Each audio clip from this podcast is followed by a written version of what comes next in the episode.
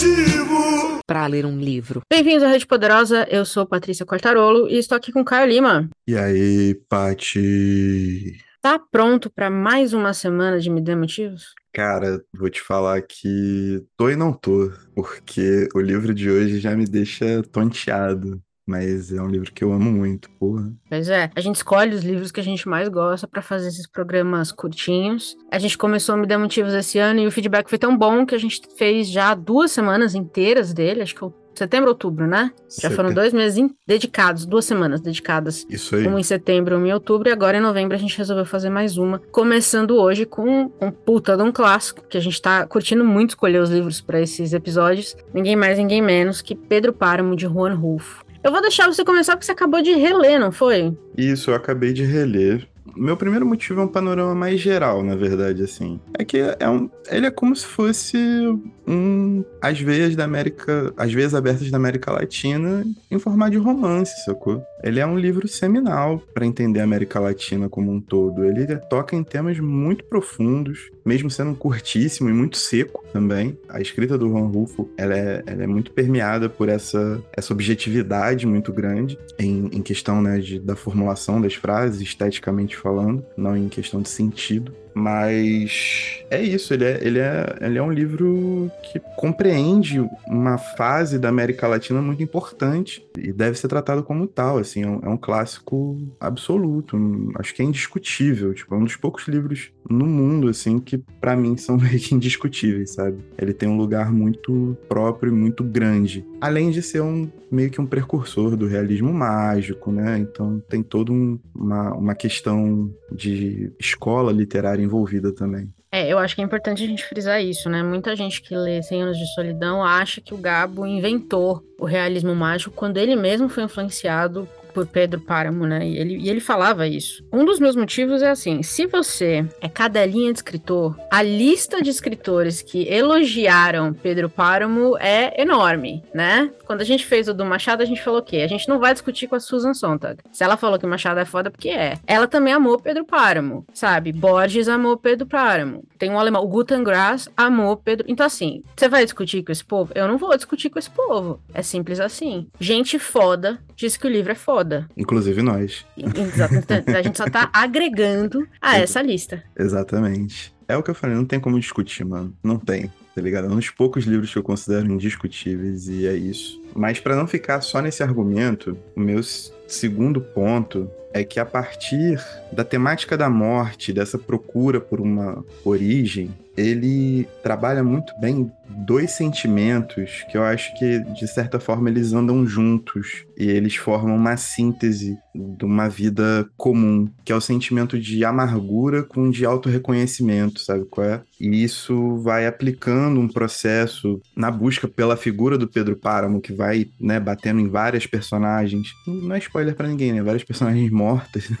Eu acho que o processo da busca é um processo de angústia e de autorreconhecimento que lideram a uma, uma espécie de autodeterminação, sabe é? Vo- Você acompanha esse processo, ele é um processo muito, muito nosso e conseguir transcrevê-lo usando esses recursos de linguagem que o Rufo usa é uma parada absolutamente brilhante. Esses sentimentos de, de angústia e autorreconhecimento, pra mim, eles são fundamentais nesse livro, eles são muito tocantes e eles definem muita coisa que expande o universo do livro por si só, né? Você sente o livro no- cortando na carne, ó. Gosto quando eu leio livros que você sabe que eles vêm de onde eles vêm. Então, assim, o México tem uma cultura muito forte de morte, né? Eles têm o Dia dos Sim. Mortos, por exemplo, em que eles celebram algumas questões, assim, não tem tanto um caráter religioso tão forte quanto a gente poderia imaginar, quanto o Dia de Finados aqui, por exemplo. Aqui o Dia de Finados é puramente é, religioso, vai visitar no, no, no cemitério e tudo mais. E no México, até onde eu sei, podem me corrigir se eu estiver errada, é mais uma celebração da vida das pessoas que morreram. E eu sinto que quando eu leio escritores mexicanos, quando eles conseguem tratar muito bem a questão da morte, eu sinto muito essa.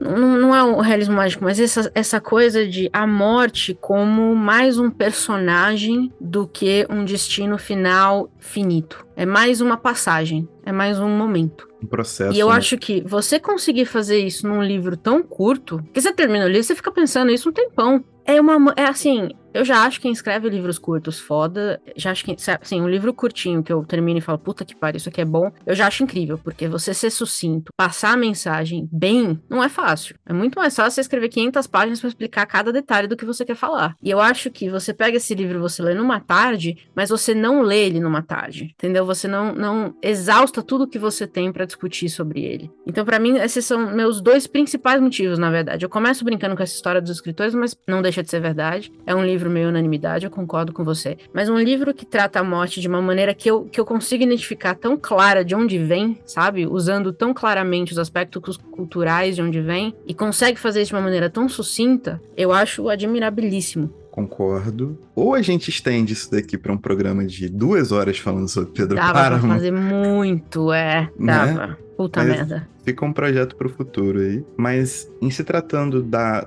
de como ele escrevia de maneira sucinta, inclusive até um pouco da relação muito tortuosa dele com a própria produção e a própria vontade dele de publicar coisas. Para quem, como disse você, é cadelinha de autor, né, cadelinha de escritor, a obra de Pedro, Pedro Páramo acaba sendo um prato cheio, né? Porque você tem o próprio do Pedro Páramo, não, do Juan Rulfo. Acaba sendo um prato cheio, porque você tem o próprio Pedro Páramo, você tem um livro de contos, que é o Chão em Chamas, que foram os dois únicos, únicos que ele publicou em vida. E aí você tem o, o Galo de Ouro, não é isso? Que foi um livro lançado póstumamente. É isso. Então, assim, da mesma forma que o Raduan tem essa característica aqui no Brasil de ter uma obra muito curta, a do, do Juan Rulfo também, ainda mais curta, na verdade. Só que é isso, é uma obra que se estende e reflete por vários aspectos que são seminais e são de caráter muito muito latino-americano, sabe?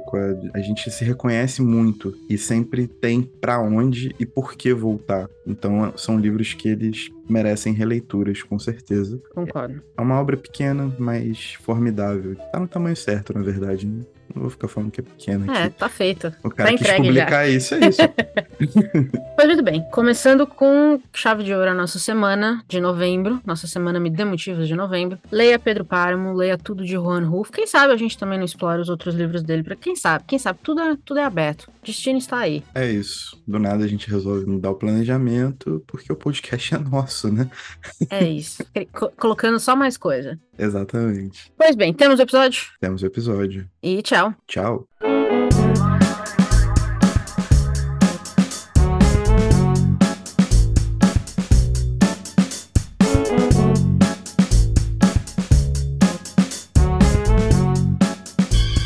Want you to know the power of the underground.